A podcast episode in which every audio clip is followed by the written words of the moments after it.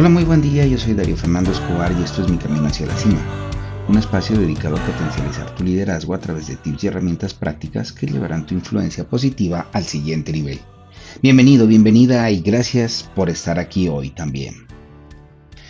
Hoy vamos a hablar de los cinco elementos que te serán de gran utilidad para establecer vínculos visuales cuando intentes conectar con tu comunicación.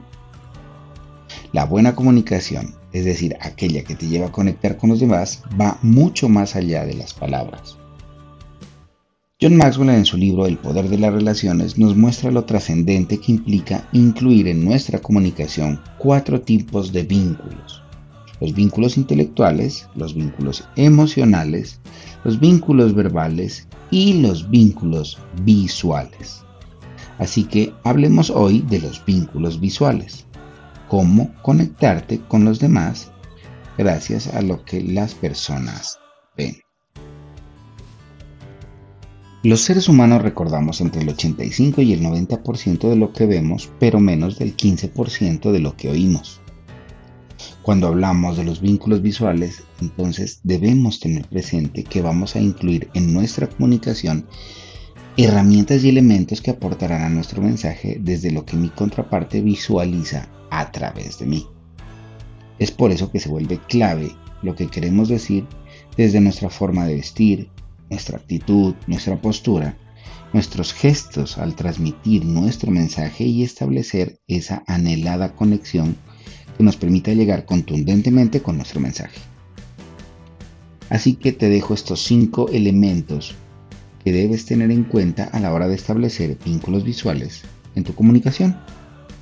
El número uno, elimina las distracciones personales. Y ante todo tus distracciones personales. Y luego, si te es viable, las de tu contraparte. Por ejemplo, te puedo asegurar que perderás mucha contundencia si al hablar y transmitir tu mensaje que debe ser relevante, te mantienes pendiente de tu equipo celular. Se te notará distraído, disperso y aparentarás no darle importancia a tu contraparte. Si puedes sugerir o motivar también a que tu contraparte te preste total atención, también eliminarás esas distracciones de tu entorno. Número 2. Amplía tu abanico de expresiones. Nada más contundente con tu mensaje que la postura adecuada, que la expresividad acorde con lo que quieres decir.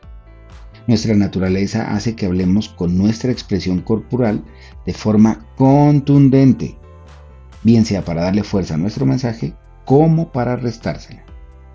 Es por eso que en la medida en que trabajes con tu expresividad, darás mayor credibilidad a tu mensaje mientras seas coherente con lo que quieres proyectar.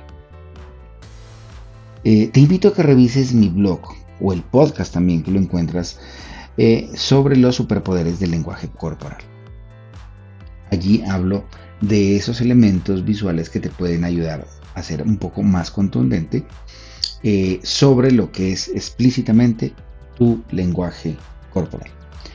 Número 3. Muévete con un objetivo en la mente.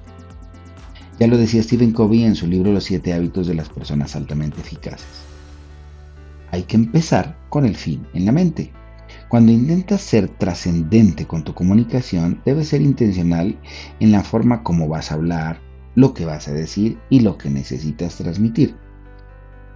Es por eso que es fundamental que te prepares para que tengas claro tu objetivo y luego busques esa coherencia con lo que vas a mostrar cuando estés hablando y cuando estés estableciendo esos vínculos visuales.